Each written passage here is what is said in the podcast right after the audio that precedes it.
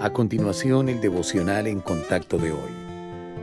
La lectura bíblica de hoy comienza en el versículo primero de Zacarías, capítulo 4. Volvió el ángel que hablaba conmigo y me despertó, como un hombre que es despertado de su sueño, y me dijo, ¿Qué ves? Y respondí, He mirado, y he aquí un candelabro todo de oro, con un depósito encima, y sus siete lámparas encima del candelabro y siete tubos para las lámparas que están encima de él, y junto a él dos olivos, el uno a la derecha del depósito y el otro a su izquierda.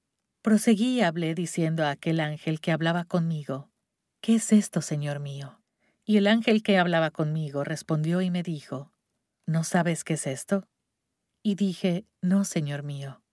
Entonces respondió y me habló diciendo, Esta es palabra de Jehová a Zorobabel, que dice, no con ejército, ni con fuerza, sino con mi espíritu, ha dicho Jehová de los ejércitos.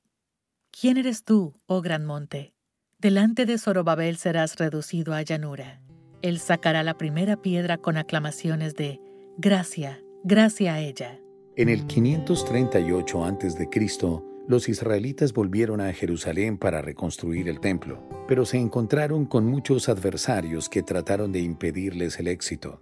El desánimo se apoderó de ellos y al final se vieron obligados a dejar de trabajar. Dios le dijo a su líder, Zorobabel, cómo proceder, no con ejército ni con fuerza, sino con mi espíritu. Seríamos sabios al seguir ese consejo. Al igual que los israelitas, podemos estar bajo presión e inseguros de cómo seguir adelante. Cuando nos encontramos con obstáculos, nuestra tendencia es encontrar la solución por nosotros mismos, pero dicha actitud no es correcta. Si bien ser independiente puede ser común y admirado en el presente, así no es como la Biblia dice que vivamos. Por el contrario, debemos caracterizarnos por nuestra dependencia del Espíritu Santo. Dejar que Él dirija nuestras acciones resultará en hacer la obra de Dios a su manera.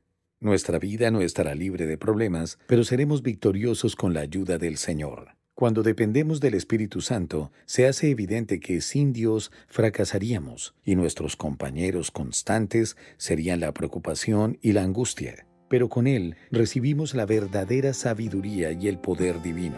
Entonces, la paz y el gozo nos acompañan aún en medio de las dificultades.